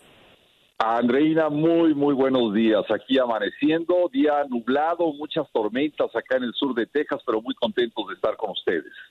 Oye, por cierto, Raúl, yo estaba esperando tu llegada porque tremenda decepción se ha llevado el presidente Donald Trump este sábado en Tulsa al ver que la convocatoria inclusive personas que adquirieron tickets para entrar a esta concentración, pues lo dejaron prácticamente vestido y alborotado, como decimos en nuestros pueblos, ¿no?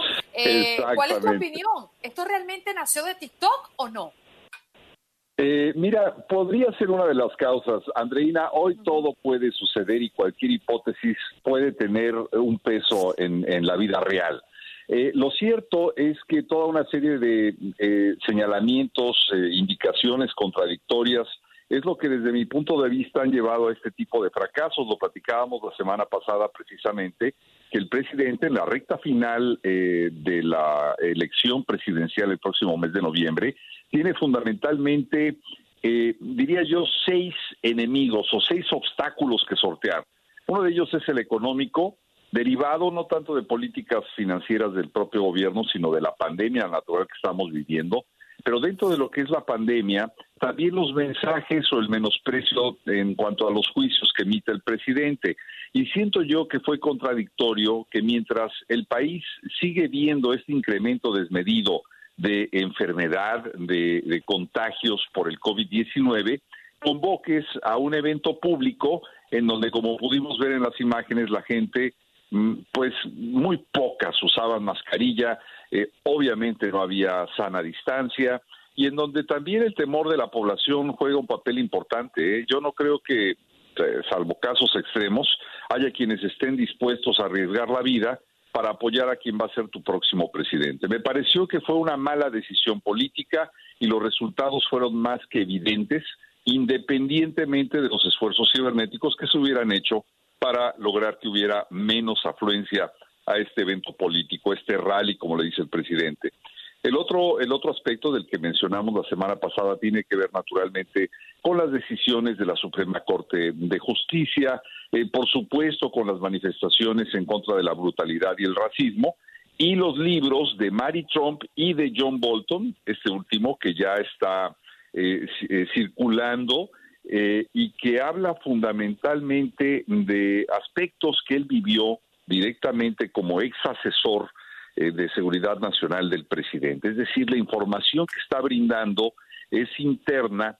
Eh, al final simplemente lo dejaremos en la decisión pública, pero habla fundamentalmente de varios temas. Yo mencionaría muy rápidamente, si les parece, algunos de ellos. Trump buscó el apoyo de China para asegurar su reelección Eh, de acuerdo con el libro de Bolton, el mandatario le pidió ayuda al presidente de China, Xi Jinping, para ganar la elección presidencial a través de la compra de productos agrícolas que serían destinados a granjeros eh, de Estados Unidos para reforzar precisamente sus perspectivas electorales.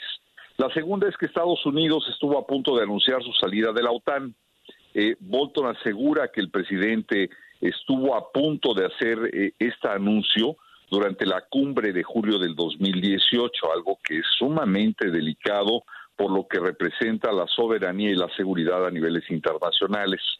En el tema latinoamericano, que Guaidó proyectaba la imagen de un niño y pensó que Venezuela era parte de Estados Unidos. Y en este ámbito de la confusión geopolítica, que Trump no sabía que el Reino Unido era una potencia nuclear y pensaba que Finlandia estaba en Rusia.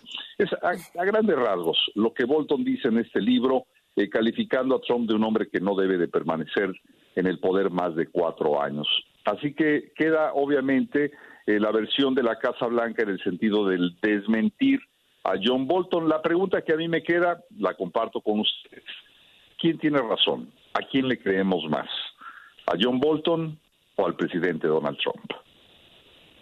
Raúl, buenos días. Sabe que eh, viendo lo sucedido en Tulsa me llamó mucho la atención y me he preguntado y quisiera trasladársela a usted la pregunta, ¿qué tan determinantes van a ser las redes sociales en esta recta final de la campaña?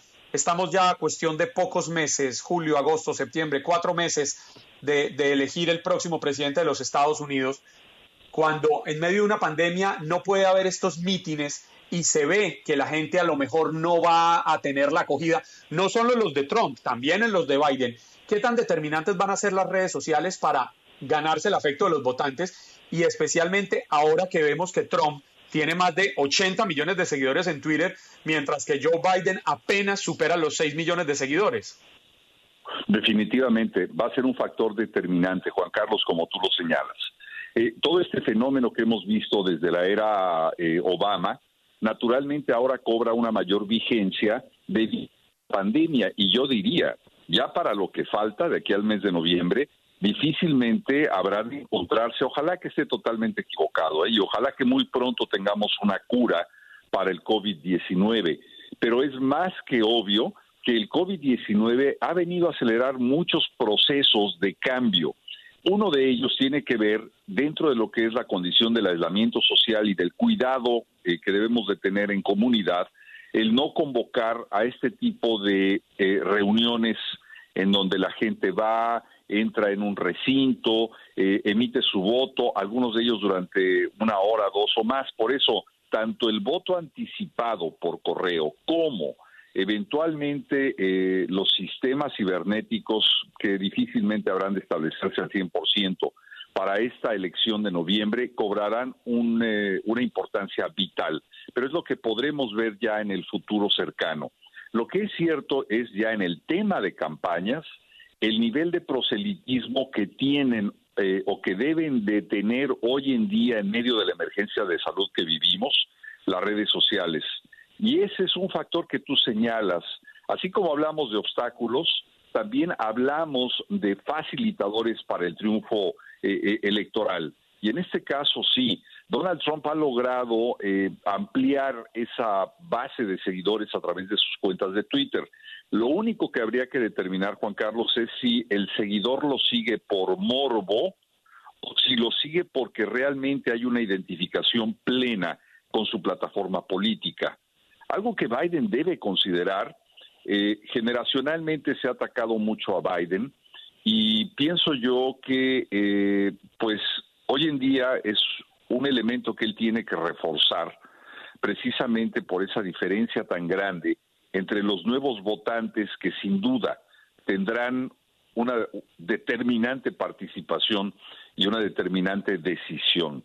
Es decir, hoy por hoy hay quienes aseguran que Biden no va a ganar por ser Biden o por ser demócrata, sino que va a ganar porque hay muchos que van en contra de Trump. Y eso hace una enorme diferencia. No votan por Biden, sino votan contra Trump. Contra Trump, exactamente. Raúl, el, ti- el tiempo se nos fue. Yo tenía una pregunta sumamente importante para hacerte. ¿Será que me la guardo para el jueves? ¿Qué signo zodiacal? Seguro. Piscis, rápidamente, 15 de marzo, Piscis. Un beso. Raúl, gracias por estar aquí con nosotros. Saludos para todos, un abrazo.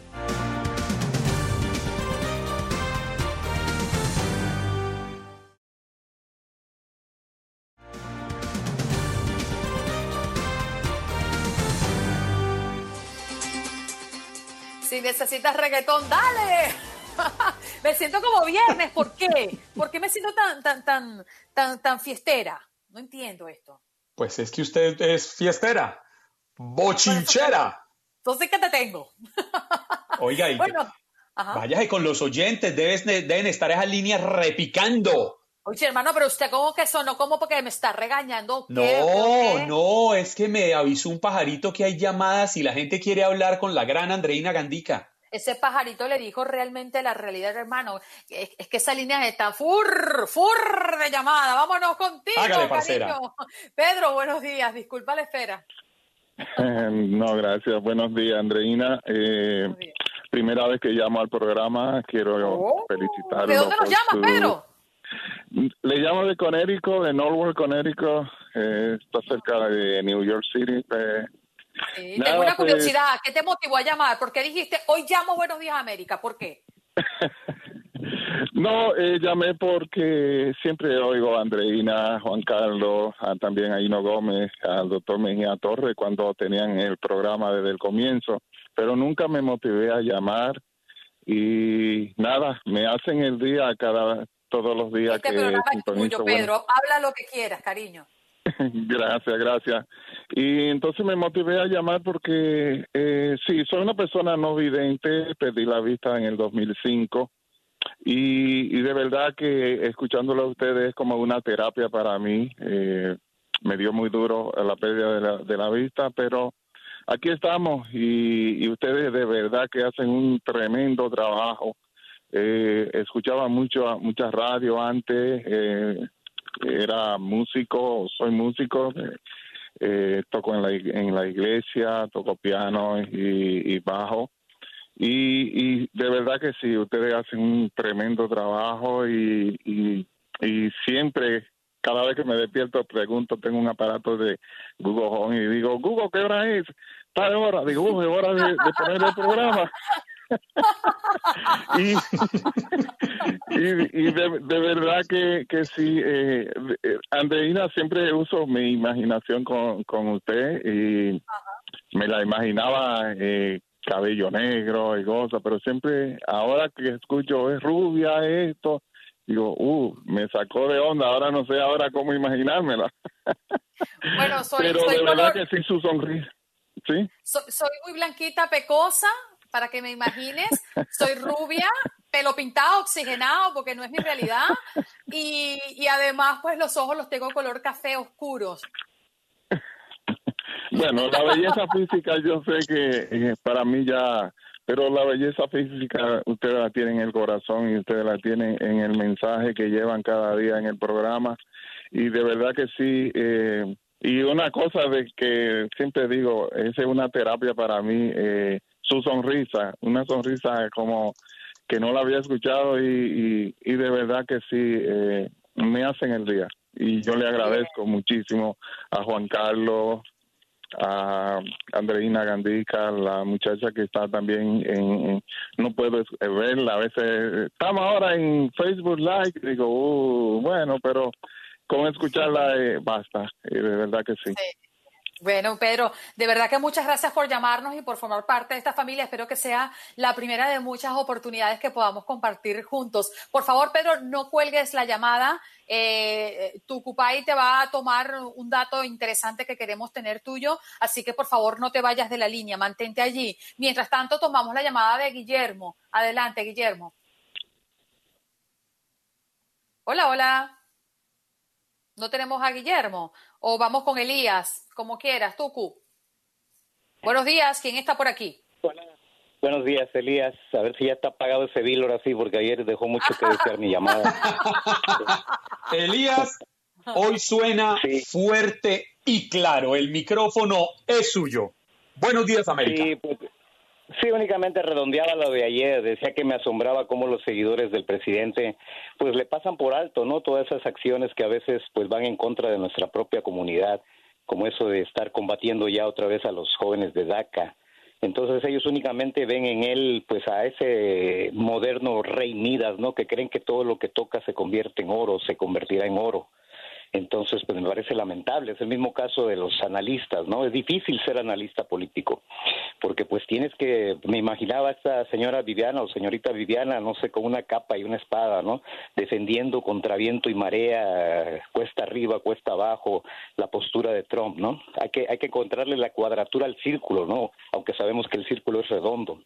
Entonces, eso de que pues realmente somos nosotros los culpables, que no entendemos el lenguaje del presidente, ¿verdad? Su retórica, cuando él simplemente estaba dándonos una broma con ese asunto de que pues hay más casos de, de coronavirus porque se hacen más pruebas, pues evidentemente pues eh, somos nosotros los incomprendidos, ¿no? Los que no sabemos comprenderlos o entenderlo en su lenguaje. Pero vaya, vaya, pues este qué, se va a hacer, nos tienen que tienen que defender a, a pues a su líder, a su jefe y, y yo realmente yo critico a ambos bandos, ¿no? No, no es porque sea demócrata ni nada, en su momento pues también criticaré ya más adelante pues a- al, candidato de ese partido, pero sí me gusta resaltar las cosas que no me parecen, ¿no? Como eso de que pues por qué está haciendo ese comentario, como decía Juan Carlos, en- estando en una situación tan seria, ¿no? Y luego ella dice que bueno, que eso es asunto de los gobernadores. Bueno, entonces ¿para qué habla, no? Si realmente va, no va a decir algo sustancial o verdaderamente y por otro lado se está pues haciendo burla de una situación, pues creo que es poca poca sensibilidad política. ¿no? Ya ya esa excusa de que pues no tiene corrección política, pues eso yo creo que ya ya ya ya van varios eh, meses, ¿no? Que, que pudo haber ya pulido ese estilo y eh, comprender la seriedad de la postura que ocupa. ¿no? Una última cosita, ayer mencionaba el asunto de un comentarista deportivo que pues se me hizo un exceso, ¿no? Creo que ya se contagió del ego argentino y pues prácticamente eh, convirtió el reino de los cielos del fútbol en Víctor Hugo Morales. argentino, ¿no? Sí, diciendo que pues Maradona era como y perdón por la esta parodia tan blasfema, pero que Maradona Maradona era como un el Dios Padre, ¿no? Y Messi era como el Dios Hijo y haciendo un lado a Pelé cuando sabemos todos que es el más grande futbolista de todos los tiempos. ¿no? Entonces realmente pues digo, creo que fue una exageración y lo único que sí coincido con él es que decía que pues bueno, para justificar el gol de Maradona decía que que el fútbol es trampa, ¿no? Prácticamente que, que pues se se desenvuelve en medio de la trampa y pues yo creo que eso es lo que a muchos en ese deporte nos ha desalentado, desanimado a seguirlo. Pues, no Elías, sé, gracias por tu opinión. Eh, gracias por estar aquí. Eh, vamos a continuar tomando las llamadas a propósito de Diego Armando Maradona. ¿Viste el video, Juan Carlos, que anda por allí? Vergonzoso, vergonzoso para quienes no lo han visto. eh, Diego Armando Maradona, el que fuera el ídolo del fútbol mundial, el hombre que tuvo el mundo a sus pies, el hombre que hizo soñar, el hombre que hizo vibrar estadios, el hombre que fue el dueño de la farándula, del deporte, al que lo seguían a lo largo y ancho del planeta, está bailando con una mujer y de un momento a otro se baja los pantalones mostrándole sus nalgas a la cámara. Deprimente, deprimente, deprimente. Me decía, eh, me decían varias personas, eh, ¿por qué Andreina no, no has colocado el video que es viral además? Y yo les respondí a varios, a otros no les respondí y le dije, perdóname, pero yo no me presto para esa cochinada. Bueno, vámonos con otras llamadas de que se nos acabe el tiempo y después nos comienzan a regañar. Bueno, me comienzan a regañar a mí. Julio, buenos días. ¿Cómo estás, Julio? Andreina, André, epa, ¿cómo Andreina. vamos? Epa. Lo que pasa, Andre- lo, lo que pasa, Andreina, es de que es una mentira. Tú tienes la belleza que te sale por cada célula de tu cuerpo. Ahí al parcero también le dedico esto porque las señoras colombianas, no todas en las Amazonas, sí comen carne, porque son unas mujeres más que hermosas. Pero ese no es el tema. Realmente el tema aquí es que yo soy el fundador de Citizens Latinos, el número 4 for Trump. Porque la realidad es de que Joe Biden ya está enfermo del al- Alzheimer. Además, es súper racista. Por favor, ustedes periodistas, ya quedan muy pocos periodistas y la mayoría de los pocos que quedan son fake news. Y entonces no revisan el historial de Joe Biden cuando era miembro activo del Ku Klux Klan en su juventud. Ya se les olvidó, pobrecitos, pobrecitos. Pero la realidad también es, Andreina, hagamos lo que hicimos en alguna ocasión en esta estación de radio enlazada con la AM de Univisión aquí. Volvámoslo a hacer. A hacer. Me dedicas una canción de un puertorriqueño naturalizado mexicano de apellido Gallegos Baster y Luis Miguel y la canción es Dame tu amor. Así los dejo desde Los Ángeles. En algún Canta. momento tienes que Julio, participar cántalo. otra vez. Dame tu amor. Es Luis Miguel. Nació en Puerto Rico. Por- Él no es mexicano. Adiós, te amo. Adiós, parcero. Parcero, hable, mi hermano, hable. Hable, hermano. Oiga, tuvo, tuvo más personalidad que yo y se lanzó a cantar. Dios mío. Felicitaciones. Rafael, si Rafael canta, bueno, me despido. Buenos días. Buenos días, Andreina. Un placer hablar contigo después de tu regreso de vacaciones. Gracias. Saludo a, Carl- a Juan Carlos. Eh, fíjate, me llamó la atención la, la entrevista con Viviano o Liliana. Eh, Juan Carlos, eh, la encuesta no estuvieron tan equivocada porque Hillary Clinton en realidad sacó más de 3 millones por encima del que resulta En ser eso, en eso, sabe Rafael que en eso estoy de acuerdo con usted, perdóneme que lo interrumpa. Que es que las encuestas, según como yo las entiendo, miden intención de voto de personas. Otra cosa ya es el análisis que se hace de cómo quedan los delegados electorales. Exacto, exacto. Él ganó en un estado, por unos pocos votos, un estado clave en cuanto a colegios electorales. Pero cuando hablan de encuestadores de que la señora no cree, déjame decirte, eso pasa, en el saco del olvido. Pero este mismo hombre en la Casa Blanca despidió unos cuantos de sus encuestadores hace más de un año, porque también en las encuestas que hacían le daban eh, lo contrario a él número contrario y así es así es de prepotente y de intolerante el hombre en cuanto a que Andreina le pregunta sobre la disminución que él pedía en la prueba de, coronavirus y él ella se va por la tangente pero eh, la realidad es que anteriormente él había hablado también de lo desinfectante entonces lo dijo al otro día cuando sucedió el escándalo era en sarcasmo, hablaba en sarcasmo, cuando yo iba camino a más de 100 mil, a 100 mil seres humanos muertos en este país. Después a los pocos minutos la Casa Blanca eh, eh, rebatió lo que acaba de decir que era broma, sino que lo sacaron fuera de contexto. Ahora lo que dijo Liliana, en, en eso es de broma. De broma el jefe de Estado en un país que ya tiene 120 mil o más muertos, así de buena primera, después de 100 mil ya van 20 mil seres humanos o más muertos. Eso es en broma. Andreina, un hombre de tu país, un gran hombre, decía que en política como en religión, nuestro hombre de pueblo es fetichista. Ese era Rómulo Gallegos. Y eso no se aplicaba nada más a los venezolanos, eso se aplica a todo el mundo, déjame decírtelo, de América Latina. Yo con, yo, yo con Hino lo aconsejaba más menudo, aunque él es un hombre preparado y un hombre que puede hablar del país que le dé la gana, un profesional, un comunicador. Pero yo le advertí en cuanto a meterse en la política dominicana, que lo asusaran compatriotas, porque eso allá es un fanatismo, es un tremedal, es meterse en tierra bien movediza. Sí, señor. Rafa, el tiempo se nos ha ido, lamentablemente tenemos que cerrar el show, un show sumamente interesante, Juan Carlos, un show que ha traído polémica y ha traído también puntos de vista para valorarlo, ¿no? La actuación eh, eh, de, todos nuestros eh, invitados han dado valor a este show y por supuesto la participación de nuestra audiencia. Así es, Andreina, con la participación de invitados valiosísimos, temas muy interesantes, análisis políticos, la situación del coronavirus, la realidad de Estados Unidos, Latinoamérica y el mundo. Sí, señor. No sé si nos queda tiempo para despedirnos. Estamos escuchando a Elton Un minutico, ¿verdad? Ajá, un, un minutico. minutico nos queda. Bueno, para cerrar nuestro programa también quiero eh, saludar a Irineo Martínez, eh, David Zapata, Vanessa Macías, Carlos eh, Celso Peña, mejor dicho, eh, Carlos Vélez. ¿Por qué los saludo? Bueno, porque a veces los tenemos abandonaditos por aquí al aire, pero también forman parte de este show los que se conectan a través de Buenos Días AM. Gracias por estar aquí. Un especial abrazo a toda la audiencia y en especial, en especial Juan Carlos, a aquellas personas que tienen años escuchándonos y que hoy han decidido llamar por primera vez. Gracias a ustedes por estar siempre allí del otro lado. Bye bye, hasta tomorrow. A todos ustedes, gracias por permitirnos entrar en sus casas como cada mañana. La cita es aquí en Buenos Días América con Andreina Gandica. Esto es Buenos Días América. Chao.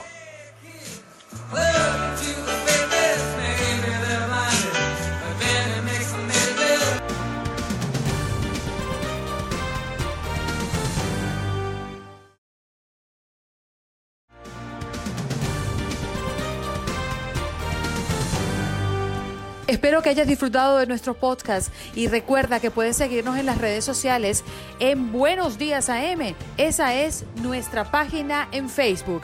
Nos reencontramos en otro podcast.